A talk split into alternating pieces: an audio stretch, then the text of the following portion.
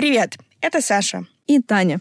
Сейчас вы услышите один из выпусков, который был записан до 24 февраля 2022 года. Кажется, что это было в другой жизни. Это действительно было в другой жизни, но мы решили его выпустить, потому что материал получился довольно-таки интересным и добрым, ну, на наш взгляд. И мы верим, что послушать его будет не лишним даже сегодня. Мы продолжаем думать, какие темы были бы интересны сейчас, но пока выкладываем то, что у нас есть. Спасибо, что вы с нами, и приятного прослушивания. Добро пожаловать в бездонный колодец человеческих знаний. Картинка произвела своего рода фурор. Вообще стоит сказать, что да, средних веков действительно не было. Ну да, и в целом, в принципе, скажи, что там ты умрешь и не ошибешься, все когда-нибудь умрут. Такая максимально феминистская повестка, которая объясняет охоту на ведьм, которая мне вообще кажется довольно логичным, это объяснение. Одни враги кругом. Вот так вот. Я не знаю, кто более достойный враг, на самом деле, Таразан или Друсь.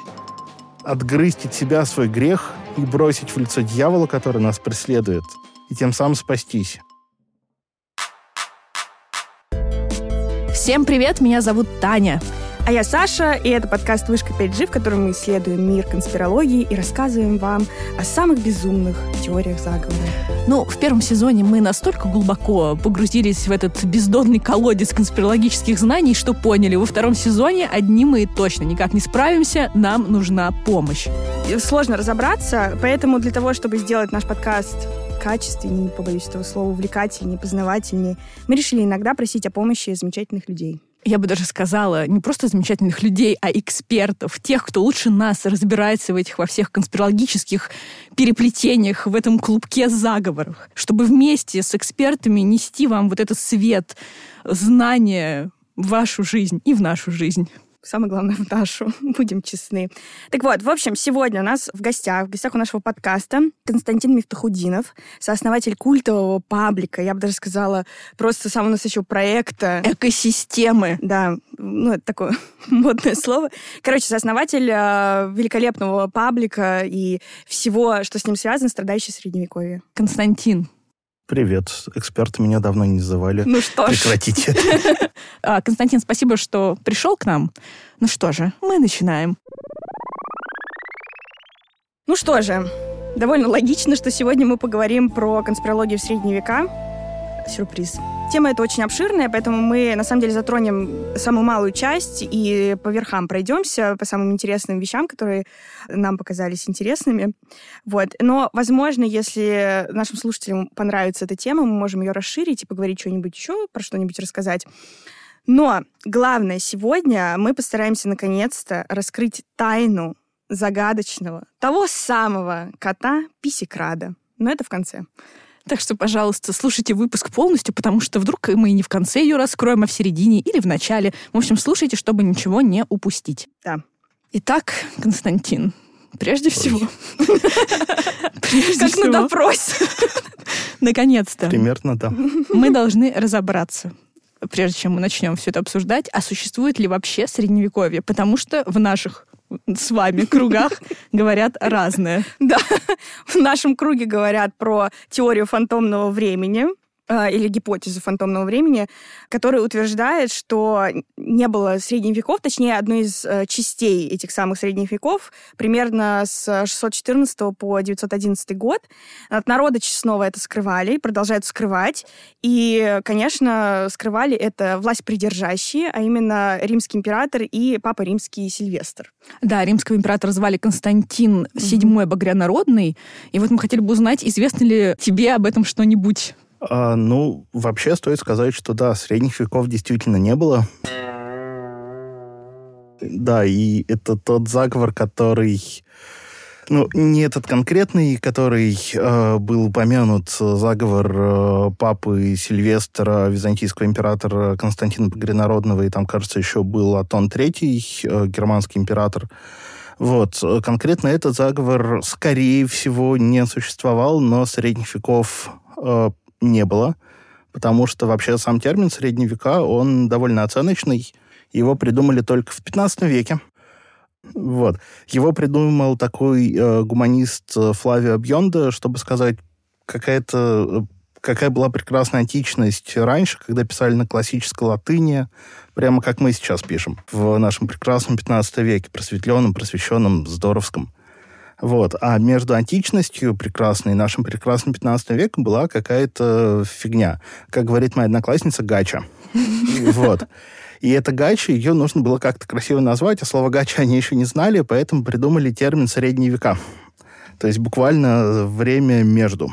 А, и поэтому, да, средних веков действительно не было, и все вот это тысячелетие, оно фактически такой э, большой конструкт, потому что, ну, естественно, за тысячу лет много всего происходило, и придумать объединить в это в одну эпоху э, смогли только вот в 15 веке. Э, поэтому, да, средних веков действительно не было. Тут должна быть какая-нибудь такая загадочно-мистическая музыка. Вот. А касательно заговора власть придержащих в лице папы, императоров, двух императоров одного папы, это вообще, мне кажется, такая довольно сложная штука. Вот, то есть я читал про эту теорию. Угу. Да, но там же правда очень странно, потому что там три века как будто бы не было никакого научно-технического прогресса, и как будто бы если их выкинуть, ничего не изменится. Ну, то есть очень как-то все смутно и странно. А, ну, вообще из 21 века, если смотреть, то можно выкинуть всю историю до типа века 20 потому что все основные изобретения, они, а, мне кажется, об этом писал э, Томас Кун, что все основные изобретения, они приходятся на там, последние 50 лет. Все вот основное. И все, что было до этого, фактически можно проигнорировать и сказать, что это придумали. А до этого там было что-то еще. Например, если вы вдруг хотите придумать свою конспирологическую теорию, вот вам идея. Записывайте, друзья. Да, записываемся на конспирологию. А, вот, но при этом у нас есть достаточно большое количество источников э, по тем трем векам, которые были придуманы. И, насколько я понимаю, основной э, тезис Гериберта Илига, я надеюсь, я правильно mm-hmm. произношу, если неправильно, я извиняюсь перед уважаемым господином Илигом, вот, и суть в том, что, да, действительно, вот эти три замечательных человека собрались и сказали, давайте мы придумаем три лишних века. И описывает он тем, что там что-то не так с календарями, а с календарями действительно все очень сложно, потому что в году не 365 дней, э, там 365 дней какое-то количество часов, минут, которые набираются на високосный год, и все время там что-то не то происходит с календарями.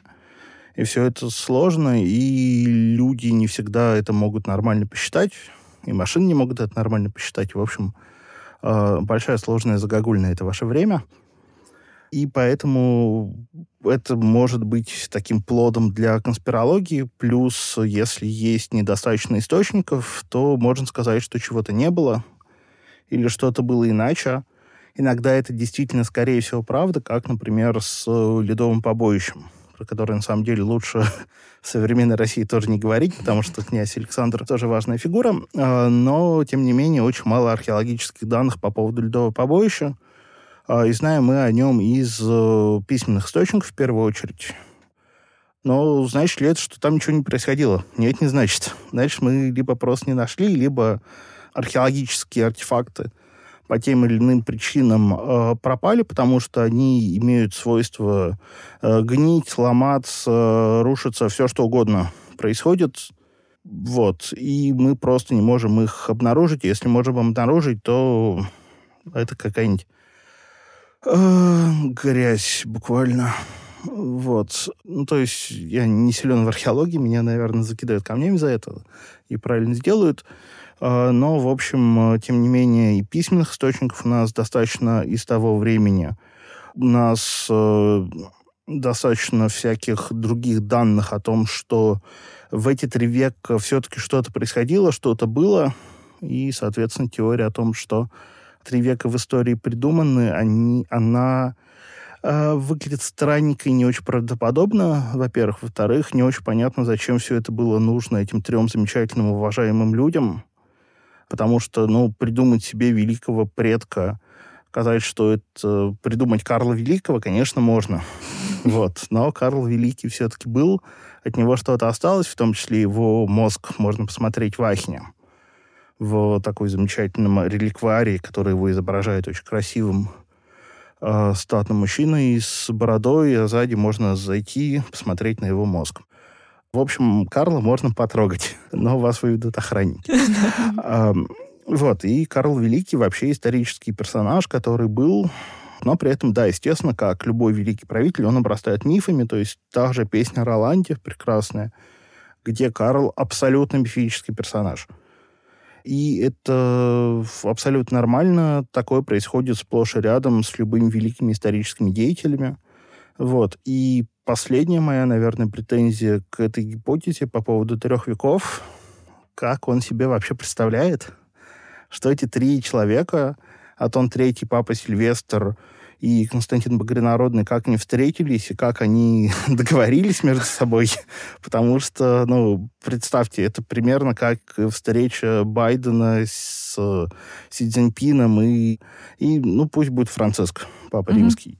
Вот, встречаются они и пытаются договориться о том, что там 18 века не было. Окей, допустим, они нашли взаимопонимание, что, скорее всего, невозможно но при этом у них все равно есть какие-то книжники, которые что-нибудь обязательно напишут, что все это э, ложь, и все это неправда, и наш император или наш папа сошли с ума, а, потому что, ну, до нас дошли такие штуки, когда, например, Прокопий Кисарийский э, пишет вполне официальную историю Византии, но в это же время пишет тайную историю про то, то есть его первый, первый труд прославляет императора Юстиниана, какой прекрасный император, а во втором рассказывает, как его супруга мечтала об еще одном отверстии на груди, чтобы облажать мужчин.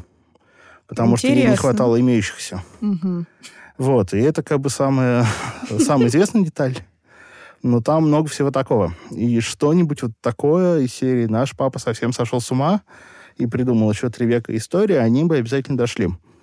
То есть это довольно сложная штука, чтобы ее провернуть, как и, наверное, любая конспирологическая теория, и, к сожалению, они поэтому не работают. Ну, что я хочу а сказать. Все вот эти скептики обычно так и говорят, что, мол, ну не могут люди договориться, не может быть тайного правительства, потому что человеческая природа такова, что никто ни с кем не может договориться. Но у меня, правда, вот э, как раз Константин затронул эту тему.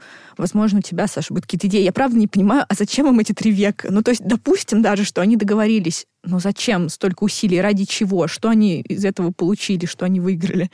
Это для меня загадка. В общем, э, я воспользовалась впервые за 7-8 лет знаниями немецкого языка. И я почитала, что этот человечек вообще писал, э, господин Илик, который Герберт. В общем, ничего вразумительного у него нет предположений, кроме тщеславия банального. Ну, то есть у него есть предположение, что Константин э, хотел переписать источники исторические, чтобы ну, быть красивым, классным правителем. А... Ну, он и был красивым и классным. Ну, быть еще лучше. Еще лучше быть. Ну, это его предположение, а также, что вот этот Атон, хотел, чтобы была круглая дата его правления, а именно тысячи лет, ровно тысячи лет. И вот как раз эти вот три века, они прям ложатся. И как бы в, в этих всех легендах, но мне кажется, что этот Герберт Илик, он сам запутался в какой-то момент и просто писал все, что в голову приходит. все, все разумные, неразумные объяснения, ну, вот так вот. Ну, довольно круто, про это можно было бы снять какой-нибудь фильм. Ну, на самом сериалов. деле, да. Нет, вот то, что сам Герберт Илик э, требует его фигура изучения, э, что этот человек, чем он жил, чем он питался, э, чем он занимался свободное от работы время, вот этой вот, очень интересно. А он уже не с нами. А, об этом историю молчать, не знаю. По-моему, нет, по-моему, еще с нами. Там, там же у него еще был товарищ, который в этом всем его поддерживал, которого звали, я сейчас скажу, Ганс Ульрих Нимец. Ну, вдвоем легче творить, они молодцы. Но этот вот Ганс, он как-то не дожал эту всю историю, и его почему-то все время за скобками оставляют. Вечно этого Герберта э, делают автором, он, наверное, тоже помогал. Не, ну, Герберта, судя по всему, очень классная фантазия, которая при этом, да, она основывается на ряде фактов, потому что источники, документы в средние века действительно подделывали, переписывали, но исключительно, чтобы сказать, что вот эта речушка, она принадлежит нам. Или, например, есть очень классный документ 15 кажется, века а, из Чехии, или 14 я сейчас не помню точно, о том, что когда Александр Македонский отправлялся на покорение Вавилона, он проехал через Чехию, ну, по пути было дешевые авиабилеты. А, вот. И заодно даровал нашим чешским князьям право владеть всем Западом, и поэтому давайте наших чешских князей избирать в императоры Священной Римской империи, вот, потому что так сказал сам Александр Македонский. И как бы обычная нормальная ситуация для средних веков. Э, вот. И на, этом, на этой почве можно построить много всякой классной конспирологии, но не обязательно придумывать, что они изобрели еще три дополнительных века. А пока вы тут разговаривали, я связалась со своими источниками, и они говорят, что Герберт Илик жив. Он родился в 47 году, но еще жив и готов нас радовать новой проверенной информацией. Ну и слава богу. Господин Илик, мы ждем. Окей, мы разобрались с тем, что, скорее всего, гипотеза фантомного времени это ложь. Но это не точно. Это, это не, точно. точно. Ну, скорее да. всего. Я сказала все-таки скорее всего, но решать вам, дорогие слушатели, как и всегда. Да. Это уже хорошо. Мы сдвинулись с мертвой точки, поэтому теперь я предлагаю перейти к каким-то популярным штукам, которые у многих всплывают в голове, когда мы говорим средневековье. Ну, у нас всплывают, давай так. Да, у нас выборка из двух человек Да, у нас был социологический опрос двух людей. Просто самое качественное исследование аудитории. Вот, но на самом деле, э, мне кажется, все равно вот это вот довольно популярные ребята, это тамплиеры. Потому что мне кажется, что это прям такая конспирологическая основа всех основ Средневековья. Вот, поэтому вопрос такой вокруг них постоянно какие-то слухи, постоянно какие-то заговоры, сплетни и проклятия они насылают смертельные. На самом деле существуют до сих пор, объединяются и колдуют, наверное, не знаю. Ходят, может быть, на битву экстрасенсов. Ну да, мне вот понравилась эта теория, что на самом деле это не рептилоиды нами управляют, а те самые коварные тамплиеры, что они живы, здоровы и опасны. Очень. Что с ними не так? Да. Э, с ними все так, э, и благодаря этой теории вообще появилась моя любимая серия игр Assassin's Creed. Э, вот, поэтому спасибо, спасибо людям, которые ее продвигают. А, замечательная игра, поиграйте, если не. Вот, а с тамплиерами на самом деле все так. Действительно, это один из многочисленных рыцарских орденов. То есть люди взяли, объединились, дали клятву, и был один основатель и его родственники человек 9, по-моему. Первоначально собрались, сказали, что мы будем защищать паломников на пути к храму Соломона. Отсюда и название рыцари-храмовники, тамплиеры. Они были французы, поэтому тампль, э, храм э, и отсюда название. И, соответственно, они просто вот жили себе, бедные достаточно рыцари. У них на гербе было что два человека скачут на одной лошади, потому что у них не было денег изначально на то, чтобы каждому брату ордена дать по лошади. То есть такие очень скромные ребята, в пользу которых, видя их великую бедность, один из э, иерусалимских государей э, повелел э, там какому-то количеству деревень платить им налоги. Они начали богатеть, потом еще богатеть, богатеть, богатеть, богатеть. А, и все кончилось в начале XIV века, когда король Филипп IV, а, французский король Филипп IV красивый, решил, что что-то вы слишком богатый, я слишком бедный, а, давайте-ка мы вас всех ну, буквально раскулачим. И раскулачил. Потому что он король, они рыцари, плюс на его стороне был папа римский, который в то время уже перебрался во Францию, в Авиньон или еще не перебрался, но, в общем, скоро должен был перебраться. В итоге этого случился знаменитый э, судебный процесс, э, на котором тамплиеров обвиняли... Нельзя же было их обвинить в том, что они слишком богатые. Это как бы тоже очень нехорошо, потому что ну, богатство в средние века это такое с некоторым опасением на это, что ли, смотрят. И ростовщичество, например, запрещено любые банковские операции, потому что это фактически торговля временем, а время принадлежит Господу, и что вы им торгуете? Поэтому ростовщичеством занимались э, в основном евреи, и это тоже не очень хорошо сказалось на их образ, вот, потому что, ну, евреи тоже важная часть всяких конспирологических заговоров, в том числе тех, которые возникли в средние века, вот, и тамплиеры в том числе тоже сужали деньги, но как бы на обвинение в том, что вы ростовщики, оно недостаточно серьезное. Поэтому там, про тамплиеров начинают говорить, что они там при вступлении в орден должны плюнуть на распятие. У них проходят оргии, на которые являются бесы э, в образе женщины, они с ними устраивают оргии. Вот. Э, и поклоняются сатане, естественно, и все это очень плохо. То есть такая пропаганда а Филиппа IV, она сработала идеально. И тамплиеры оказались такими щадьями ада, и отсюда потом а, начинает рождаться вот этот вот миф о том, что тамплиеры, они стоят за всем, руководят миром, плюс э, к этому сработала довольно неплохая история про Жака де Мале, последнего великого магистра Ордена Тамплиеров. Ну, естественно, сейчас есть и другие великие магистры. Вот это вброс. Орден жив. Орден жив.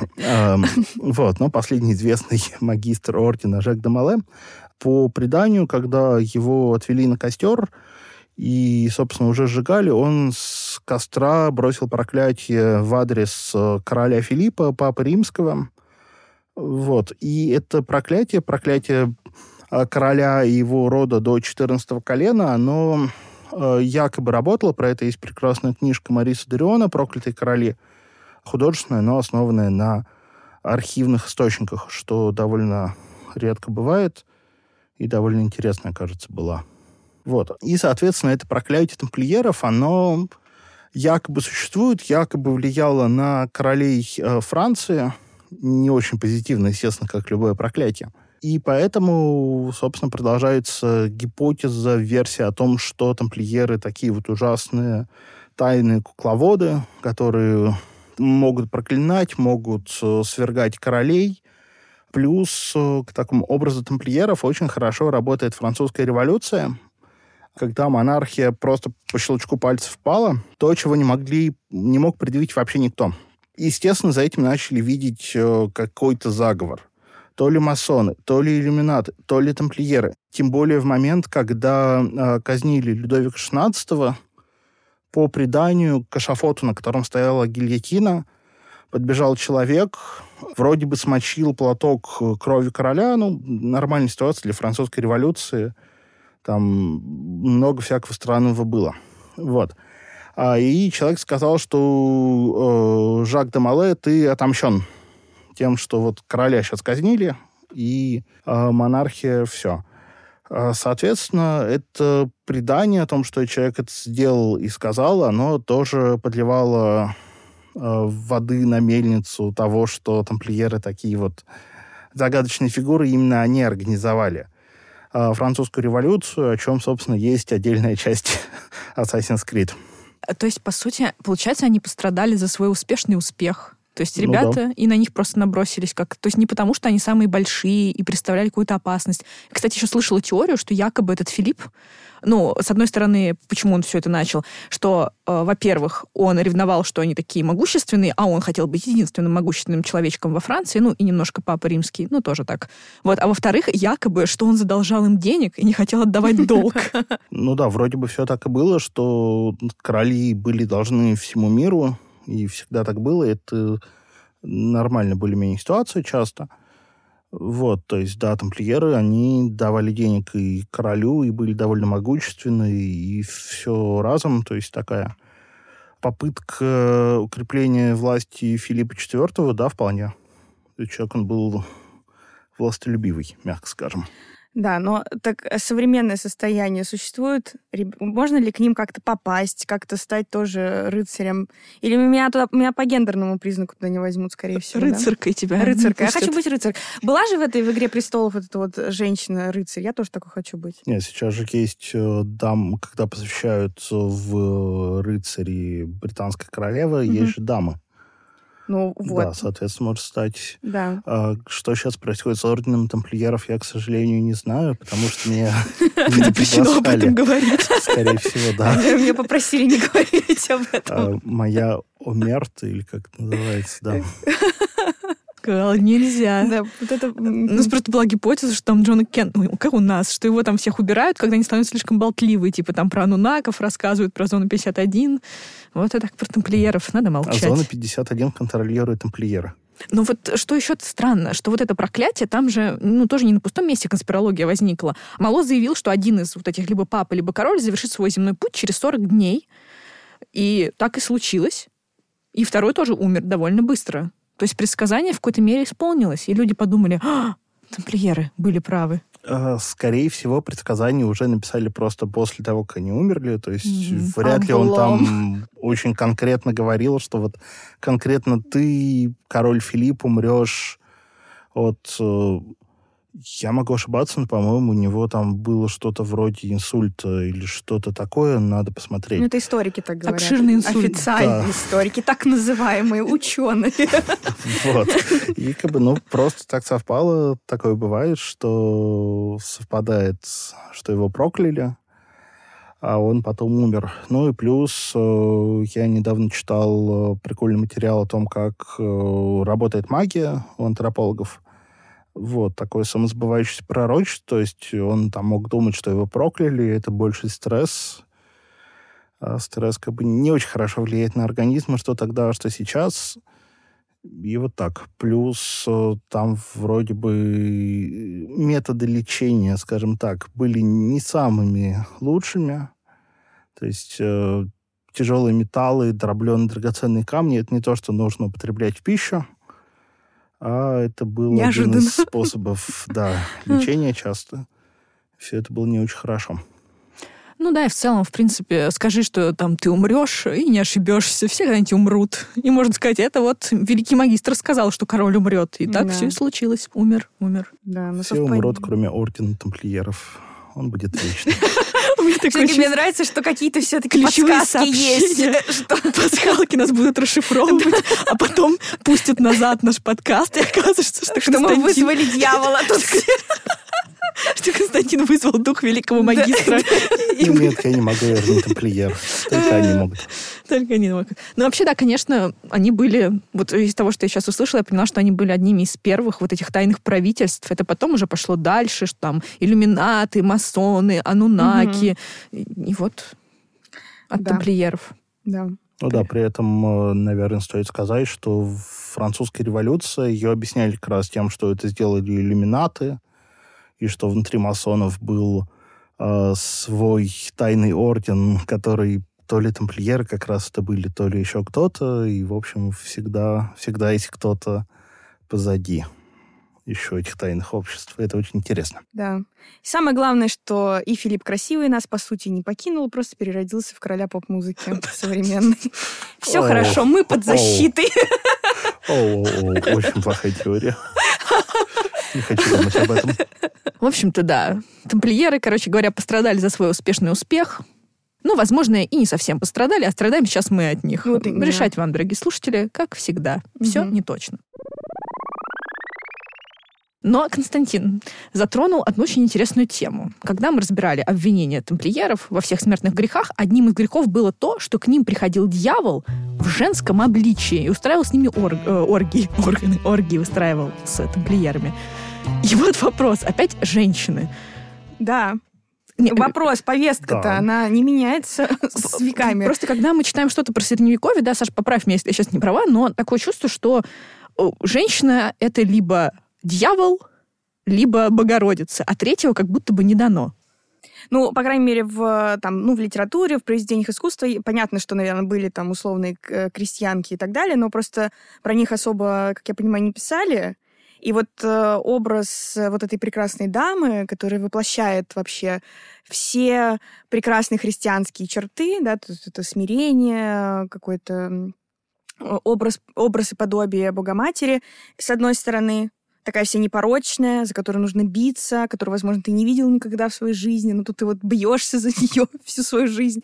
Вот. И с другой стороны, значит, э, исчадие ада буквально, ведьма, которая путает э, мужчин в основном, как мы знаем, ну, понятно, что женщин путать, э, заставляет их делать всякие страшные вещи, ну и потом ее можно сжечь. Вообще, на самом деле, да, наверное, есть какая-то такая парадигма, что есть два полюса, и они как бы очень сильно тяготеют. Э, Но, наверное, это потому, что... Ну, потому что полюса, они интереснее, чем э, то, что посередине, то, что обычно. При этом, да, очень много очень интересных женщин было в средние века. И не знаю, в чем то теория заговора, в том, что у ведьмы действительно были процессы над ведьмами, но они более поздние, чем средние века. Это уже раннее новое время, а, когда начинается инквизиция, черный миф про инквизицию, хотя сама инквизиция на самом деле а, по сравнению с тем, что было, это более-менее такой прогрессивный а, орган, можно так сказать. Серьезно? Вот, ну да, то есть инквизиционный суд это не суд, когда вы выходите и начинаете там у нас есть подкаст «Передача Средневековья», где есть эпизод про суд, где можно про это послушать подробнее. Но, в общем, инквизиционный процесс, он, если совсем в двух словах, он больше похож на современный суд а, чем то, что было до этого, когда там суд поединком, кто первый уронит, э, кто уронит кусок железа, утонет, не утонет. Вот. Э, инквизиционный процесс, он предполагает расследование, и поэтому он чуть более прогрессивен, чем то, что было э, до этого. Но исключительно в сравнении с тем, что было до этого. И пытка регламентируется, э, и все, все как у людей. Вот. Э, Приятно. Ведь, да, и вот эта охота на ведьм, она, да, действительно довольно поздняя, и есть э, хорошая теория о том, что вообще в охоте на ведьм есть такая попытка церкви и поддерживаем церкви мужчин заставить женщин, ну, фактически показать им, где их место, заставить женщин э, потерять голос буквально. То есть, да, такая максимально феминистская повестка, которая объясняет охоту на ведьм, которая мне вообще кажется довольно логичным, это объяснение. Вот. Э, потому что, ну, попытка удержать социальную норму методом такой вот охоты на ведьму, но и плюс э, в колдовстве там обвиняли просто соседей за какой-то соседской ссоры. Можно было обвинить в колдовстве, это тоже довольно удобный способ. Но процесс там будет идти годами, э, стоит всем кучу денег, нервов и так далее. И не, придет, не приведет к добрососедству, поэтому лучше, лучше жить мирно с соседями а не пытаться обвинять в колдовстве. Это не лучшая стратегия. Вот. И что, что еще тут важно сказать про ведьм? Ну да, то, что считалось, что ведьмы летают, летают на шабаш. Да, и самый известный текст про ведьм это, конечно, «Молот ведьм» Генриха Крамера и Якоба Шпренгера. Кто-то из них в... Да, максимально загадочно, кто-то из них в одном немецком городе а в чем-то вроде Нюрнберга, то есть, ну, города немецкие довольно... Ну, города вообще в то время очень важная штука. Вот. И кто-то из них проиграл э, свой процесс обвинения против ведьмы, то есть местные судьи, местные клирики, местные жители, они сказали, что что-то, господин инквизитор, твои э, доводы фигня собачки. Мы тебе не верим, и никого мы сжигать не будем. Иди, пожалуйста, отсюда вон. Вот. А, это его расстроило, по-моему, это был Крамер как раз. Э, и он написал текст. Текст о том, как изобличить ведьм, какие ужасные ведьмы. Э, такой, да, женоненавистнический текст, прямо скажем. Вот. Э, и... Хочется обвинять, Васим, знаете, католическую церковь. Потому что, ну, кто, если не они? Вот и сидят эти мужчины. И вместо того, чтобы нормально жить, пишут трактаты все вот Ну, эти. там «Справедливости ради» у «Молоти ведьм», там все-таки, по-моему, упоминаются мужчины, вот эти вот малифи, малифицы, или как так он их называет. То есть там, по-моему, он допускает возможность, что есть какие-то несчастные, подверг... ну, которые могут тоже колдовать. Ну, это потому что женщины их научили. Ну, скорее всего, Нет, нет, да. мужчины тоже могут колдовать, естественно. Все могут колдовать, потому что колдовство — это там много разных теорий, про это можно посмотреть, почитать Ольгу Тагоеву, например, разных теорий о том, как вообще эволюционирует представление о колдовстве. И на то время идея была в том, что человек заключает договор с дьяволом, и договор с дьяволом может заключить вообще кто угодно. Как бы, ради бога, бери, заключай, Угу. договаривайся о чем хочешь и колдуй. Это не призыв. Это не призыв, да. Пожалуйста. Это, это важно. Не нужно никаких договоров ни с кем. Да. Но, тем не менее, сжигали все равно в основном женщин, к сожалению. Большая, большая Да. часть, подавляющая часть, да. Мгм. Ну, Я просто слышала еще теорию, конспирологию, ну, как обычно, что на самом деле все это было маскировкой человеческих жертвоприношений, и что на самом деле все это сатанисты которые вот таким образом невинных дев приносили в жертву дьяволу? Сатанисты или евреи?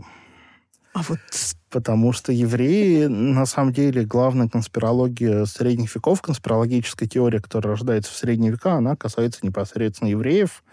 Евреев подозревали в чем-то нехорошем довольно давно. И поэтому, когда шел первый крестовый поход, то пока они шли по Европе, они устраивали еврейские погромы. А, и евреев вообще не очень жаловали. А, про это у нас есть книжка в «Страдающем средневековье. Минутка рекламы». Простите. Вот. А, но главная конспирология, которая появляется касательно евреев в средние века, это 12 век э, касательно мальчика Вильгема из города а, Норвич в Англии. И теория гласит, что в 1133 что ли году на Страстную неделю в среду евреи похитили и убили мальчика Вильгема. Выпили его кровь, наверное? Э, нет, они не стали пить его кровь, они... Удивительно. В общем, они там его сколько-то дней убивали а, и должны были в пятницу, кажется, когда начинается молитва, что-то еще сделать с его телом, там выбросить как-то ритуально его разложить в местном лесу, но их э, обнаружили добропорядочные христиане, не дали это сделать. И вот это житие а, мальчика Вильяма, оно становится основой для э, кровавого навета, что вот евреи убивают христианских детей, э, пьют их кровь, все, все что угодно с ними делают, что, естественно, не так. Не дел... Евреи этого не делают. Спойлер. Вот. Но в средние века считали иначе, потому что евреи это, естественно, другие. Это такая отдельная каста. Они живут отдельно, не похожи на нас. И, скорее всего, они очень злые. Э, думают средневековые люди, это не я утверждаю, это важно. И поэтому этот э, кровавый навет, это история мальчика Вильяма, которого зверски убили злобные евреи. Вот. И, в общем, да, это довольно грустная история, что мальчик действительно погиб, может, его действительно убили, мы не знаем, но мы знаем, что а, впоследствии позже появляется как житие, которое очень антииудейское. То есть один э, его автор был явным антисемитом и использовал историю бедного Вильяма как повод сказать, что посмотрите, какие ужасные эти евреи. Что давайте с ними что-нибудь сделаем, устроим еще больше погромов, еще что-нибудь, будем их все вместе ненавидеть. И так все это завертелось. И вот это та конспирологическая теория, которая рождается в средние века. И, то есть, действительно, конспирология, которая живет э, до сих пор. Угу. К счастью, женщин уже не сжигаем, но кровавые наветы, увы. Ну да, да. но в то, что евреи делают что-то не то, а, да. мы верим. И, собственно, угу. благодаря евреям есть понятие шаббат, потому что, ну, господи, ша, шабаш, не шаббат, шаббат тоже, но шабаш я имею в виду. Вот, э, шабаш как производная от шаббата. Вот, э, соответственно, ведьмы тоже с евреями оказываются связаны. Все переплетено. Угу. Ну и у меня последний еще такой вопрос про э, ну вот эту вот прекрасную даму в рыцарских э, всех этих романах. Правда ли, что порой их действительно, ну это, эта дама, рыцарь ее даже не видел, а просто во ее имя совершал ну какие-то там подвиги, вроде как посвящал это ей, и, возможно, с ней даже не пересекался никогда чаще всего вот эта куртуазная культура, ее связывают с тем, что какой-нибудь министрель э, заходит во дворец и рассказывает э, при дворе за столом mm-hmm. господина этого замка про то, какая прекрасная его жена, жена сидит рядом, и как бы все нормально. Главное, не переходить определенные рамки, и что все было хорошо. Но можно посвящать э, какие-нибудь победы Богородицы, например. Oh. Видели ли они Богородицу? Скорее всего, нет но могли видеть какие-нибудь видения с ней. Тогда уже считается, что видели. И все хорошо. Вот, то есть тут сложно сказать, но мне кажется, что такого... То есть я, по крайней мере, не знаю, но я не смотрел никогда специально, что они там видят, э, точнее, придумывают себе образ этой дамы и там угу. ей что-нибудь пишут. Такое мне сейчас прям в память не всплывает сразу. Угу. Ну что же, давайте по традиции, да, в нашей такой третьей завершающей части мы перейдем к нашим любимым отборным конспирологическим теориям, самым таким бредовым, да. которые мы откопали. Ну, как откопали? Просто, ну, Не то чтобы их прям мы потратили много времени на их поиски, но тем не менее. Но мы, да, у нас есть несколько волнующих вопросов, по-настоящему волнующих. Все это ерунда, все эти симптомплиеры, наветы, наветы, шабыши, это все ерунда. На самом да. деле нас волнует э, вот что. Вот что.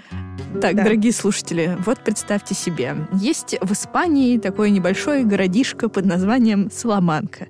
И там много всяческих достопримечательностей, культурных ценностей, ну и всякого такого. И есть там собор. И он такой большой, и первая часть этого собора была построена еще в 1102 году, а вторую часть там строили, по-моему, там чуть ли не 200 лет, Хотя нет, вот правда, 200 лет с 513 по 1733 год, с 1513. И вот, э, внимание, вопрос. Откуда на барельефе этого древнего собора взялся космонавт? Здесь э, проблема в чем? Средневековые соборы, они строились действительно долго, и, возможно, даже не было идеи, что они должны быть закончены, закончено их строительство. Вот. Э, но потом они перестраивались. И поэтому этот космонавт, он на самом деле довольно поздний, он 20, конца 20-го, если не начала 21 века. То есть тут, к сожалению, конспирология не работает. Хотя, естественно, есть изображение с изображение, которое на канале РЕН-ТВ. Я не знаю, почему я это помню.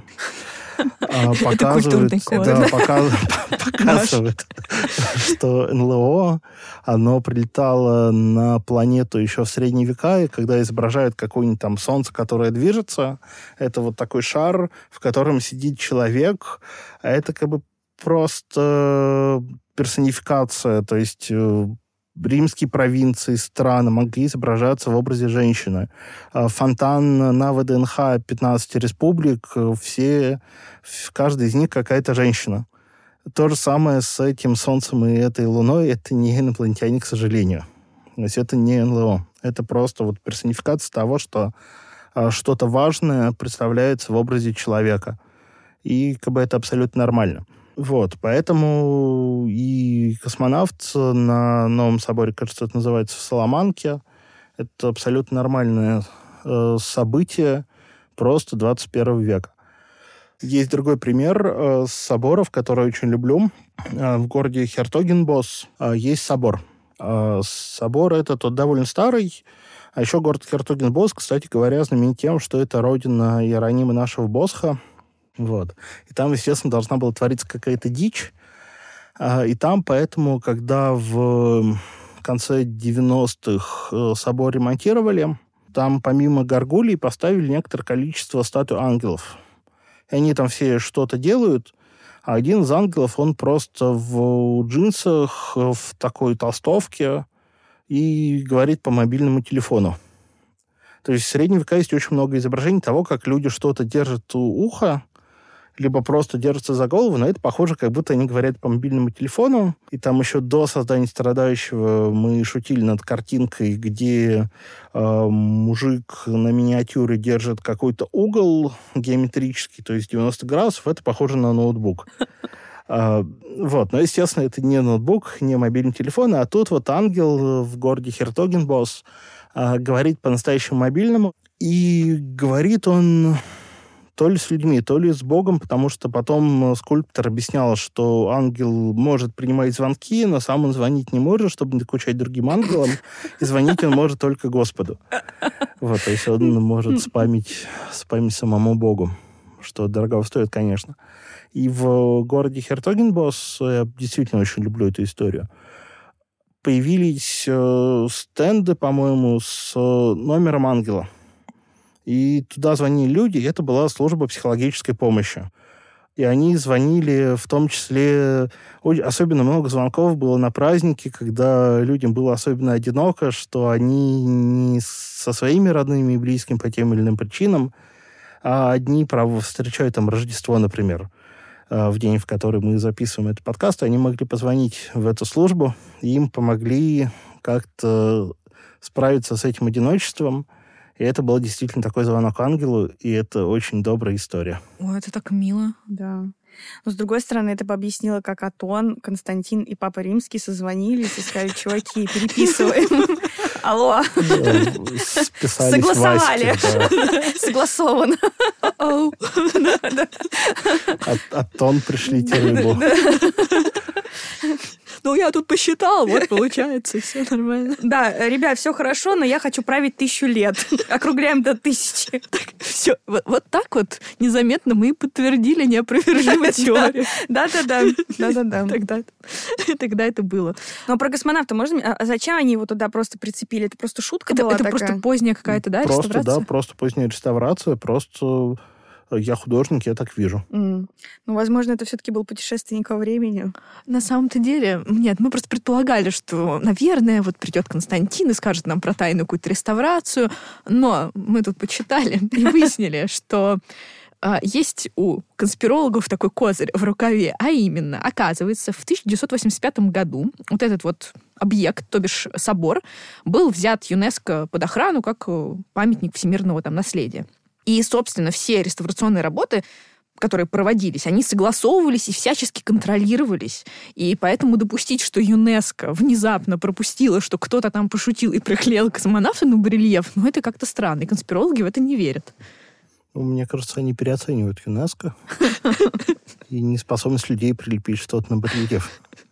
Может, там еще надписи какие-нибудь потом на тебе прочитаем. Да, да, да, да, да.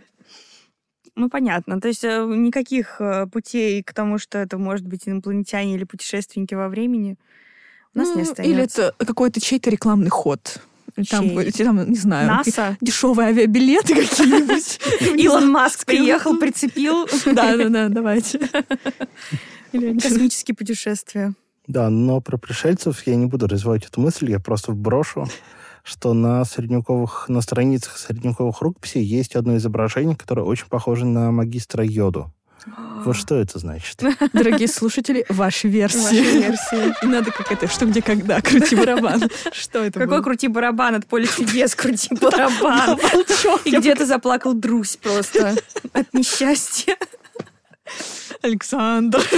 Александр. У нас сейчас будет еще один враг у подкаста. Сергей Глушко, Александр Друзь, да? Ты этого хочешь? Я не знаю, кто более достойный враг, на самом деле, Тарзан или Друзь. Они могут объединиться. Тогда будет и интеллект, и красота. А теперь думайте сами, у кого интеллект, а у кого красота. Мы как-то готовили материал э, с Александрой для нашего телеграм-канала, поэтому, дорогие слушатели, вы знаете, что делать. Нужно подписываться срочно, там все уникальные материалы. Правда, потом мы эту историю расскажем в следующем выпуске подкаста, в предыдущем уже. Но неважно. Короче говоря, мы разбирали теорию заговора кошек. Ну, что мы так любим котов, э, потому что в них живет паразит токсоплазма, который мышам отбивает весь страх, и они идут на съедение, а людей порабощает. Вот поэтому люди так любят тискать котиков и лайкать мемы. Вау. Я не знал. Спасибо. А вот Я мы... поговорю себе с моей, с моей кошкой. Да, Вы там смо- это, будет- это будет так, типа, о, моя ты красоточка, иди сюда. Да. В общем-то, да. Так это все заканчивается. И, короче говоря, э, там есть такая теория, что в средние века-то люди прекрасно понимали, что коты те еще ребята, и именно поэтому на средневековых картинах они изображены, ну, мягко говоря, странно. И мы сделали для наших дорогих слушателей подборку в телеграм-канале вот этих странных средневековых котов. И тут нам в личку буквально стучится разъяренная слушательница и говорит, а почему вы не включили в подборку вот этого кота? И присылает нам шедевр. Да, шедевр. Просто расскажи, что Да, ну, то есть у меня, я тут даже картинку вот у меня есть. Э, В общем, это называется, как она это назвала, я не могу себе присвоить, это великолепное Дарья, спасибо. Дарья, да, просто это великолепное название. Это кот Писекрат. Вот. Э, Вопрос... Там, потому что Я кот... надеюсь, у них были последователи. Не очень понятно, как бы куда А он Ты так опиши для слушателей, кто не видел. А, да, это? в общем, это такой кот, э, довольно даже прилично выглядящий. Ну, в плане не вот такой странный, с это вот э, средневековый обычный кот, но не совсем обычным аксессуаром в, в этих в зубах. Так вот, э, у него явно оторвано ну, как бы это сказать, мужские гениталии, и он их куда-то поспешно не несет. Но интрига заключается в том, что как бы за кадром кто-то протягивает кошке рыбу, но кот не реагирует, а продолжает нести а, куда-то, ну вот, Гениталии. гениталии. И Вот у мы- меня даже картинка есть.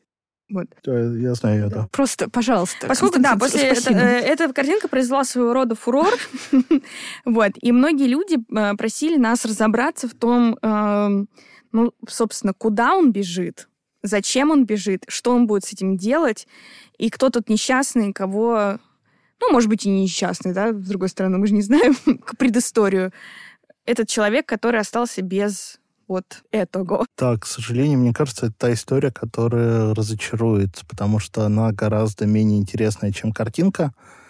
А картинка — это гравюра 16 кажется, века, и изображает... Это, в общем, что тут важно, что это протестантская гравюра, и женщина, которая гонится за котом, предлагает ему рыбу, это монашка. М. Вот. А кот уносит э, не чей-то оторванный член, а просто оторванный член. Ну, как бы он ничей. Он абстрактный, это все большая метафора а, того, что э, член — это ну, метафора чего? Естественно, похоти.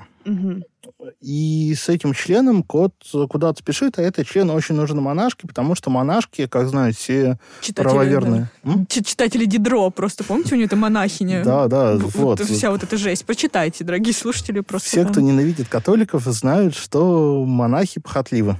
Самые похотливые люди на свете это монахи и монашки. А, знают все ненавистники католиков. Да. Потому что это, ну, очень важная часть антикатолической пропаганды, а, в том числе протестан... э, в первую очередь протестантской. Вот. А, И это все, да, большая метафора того, что монашка хочет забрать эту похоть и пытается приманить кота рыбы, типа, зачем тебе члена, дай, на, возьми лучше рыбу. Мгм. В чем второй подтекст всего этого? А, В том, что рыба — это тоже метафора. И метафора, она в данном случае Христа.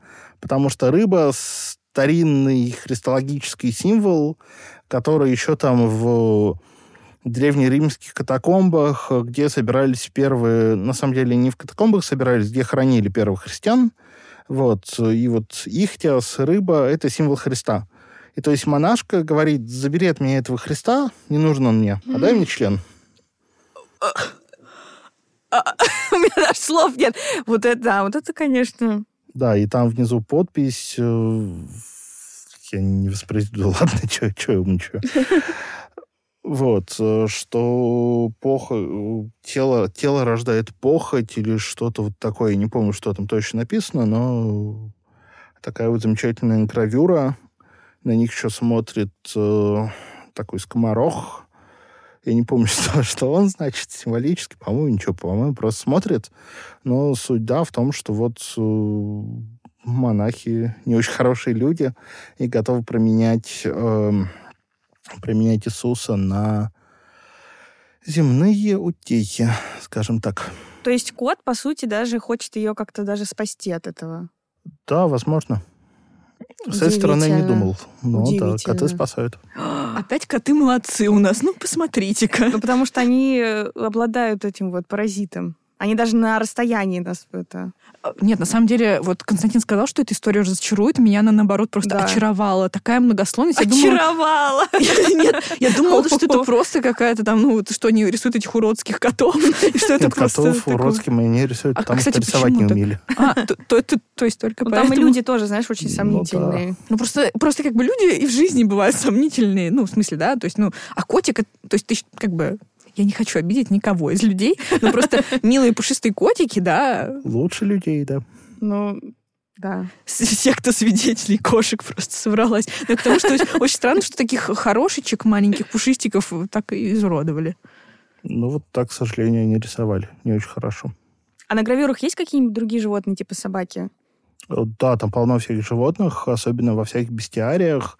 Это вот отдельный, эм, отдельный сборник рассказов о животных, такая энциклопедия средневековых животных, где, в общем-то, все животные имеют какую-то символическую, нравоучительную ценность.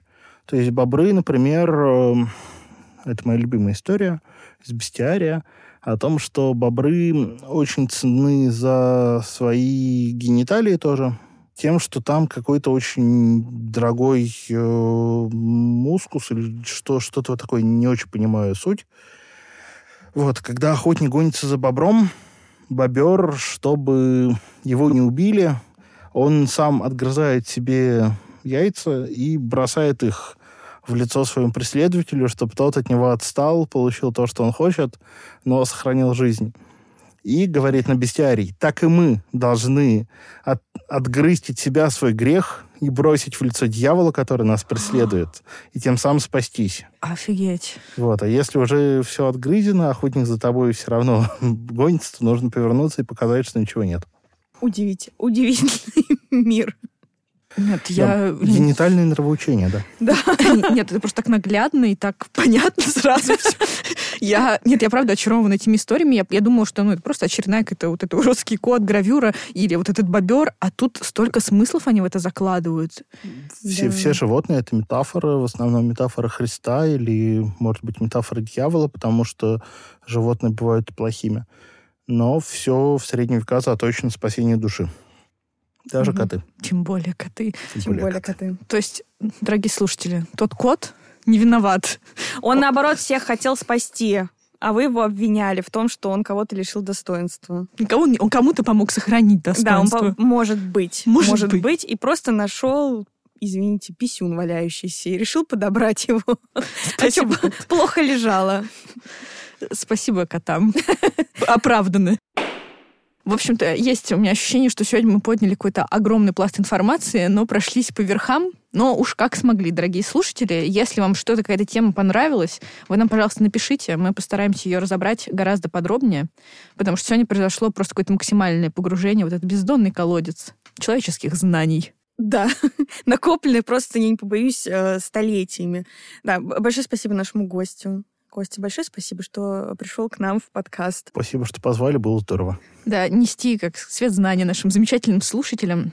Да, опять же, у нас тоже будет под конец метафора, она, правда, не средневековая, но мы как Данка вырвали свои сердце и ведем наших слушателей, так сказать, к знаниям, чтобы они...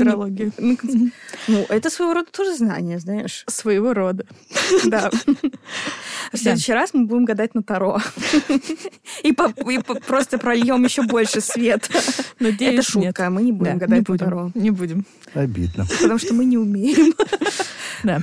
Ну, в общем, да, спасибо большое, Константин, что пришел к нам и рассказал нам эту замечательную информацию, пролил нам свет истины. Оказалось, средних веков нет, дорогие друзья. Коты спасают нас от похоти. Да, а бобры вообще не весь чем заняты.